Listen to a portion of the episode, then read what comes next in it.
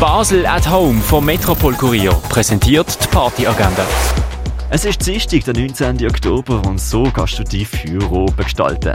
Die K-Bar wird erneut zur Zischbar. Ab 6 hat der Basler LGBTQ-Treffpunkt geöffnet. Das Jazzkollektiv Basel organisiert heute im Schall und Rauch ein Konzert mit anschließender Jam-Session. Am 8. spielt das Jazz-Trio Feigenwinter, Heideprim und Meskolitz. Nachher ist die Bühne frei für Improvisationen. Und das Hirschi, die Cargo Bar, das René und die Clara Bar haben auch für deinen Besuch geöffnet. Die tägliche Partyagenda wird präsentiert von Basel at Home. Shoppen ohne Schleppen an sieben Tagen rund um die Uhr.